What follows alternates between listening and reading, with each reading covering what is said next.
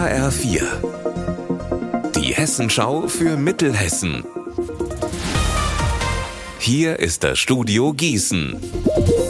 Mit Alina Schaller, guten Tag. Ray de Voss aus Sinn-Fleißbach ist ein begeisterter Dartspieler und hat ein großes Ziel. Er möchte einen Weltrekord im Dauerdarts aufstellen. Infos von meinem Kollegen Marc Klug. Ab heute Abend muss er in Herborn dafür mindestens 58 Stunden lang Pfeile auf die Scheibe werfen. Bei dieser Messlatte liegt der bisherige Rekord. Er hat sich aber 72 Stunden am Stück vorgenommen, damit der Rekord auch etwas länger bestehen bleibt. Dabei will er Spenden sammeln für krebskranke Kinder. Er hat mir gesagt, dass er schon länger etwas Verrücktes machen möchte und das nicht einfach nur so, sondern sondern eben auch für den guten Zweck. Im letzten Jahr hat er schon einmal mit einem Partner versucht, dieser hat aber wegen Krämpfen aufgeben müssen. Und heute startet Ray im Kampfcenter Fighters in Herborn einen zweiten Anlauf, diesmal eben alleine. 25.000 Euro, so viel stellt der Landkreis Marburg-Biedenkopf zur Förderung von Jugendverbänden und Jugendvereinen bereit. Die können sich über die Homepage des Kreises bis zum 30. September bewerben und bekommen maximal 1.500 Euro.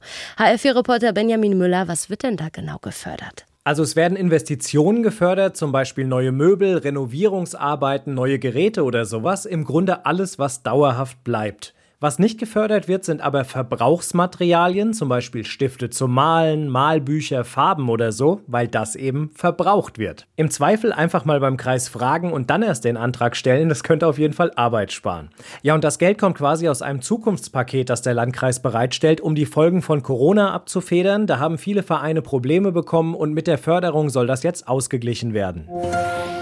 Wer in Heuchelheim im Kreis Gießen wohnt, sollte weiter sein Wasser abkochen. Das hat die Gemeinde rausgegeben. Das Trinkwasser wird nach wie vor geklort. Am Montag werden nochmal Proben entnommen und es wird geschaut, ob das Wasser wieder in Ordnung ist. Ende Juli ist aufgefallen, dass das Wasser verunreinigt ist. Unser Wetter in Mittelhessen. Heute, da wechseln sich Sonne und Wolken ab bei uns in Mittelhessen.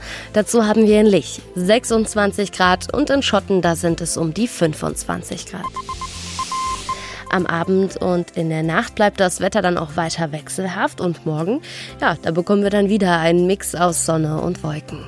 Ihr Wetter und alles, was bei Ihnen passiert, zuverlässig in der Hessenschau für Ihre Region und auf hessenschau.de.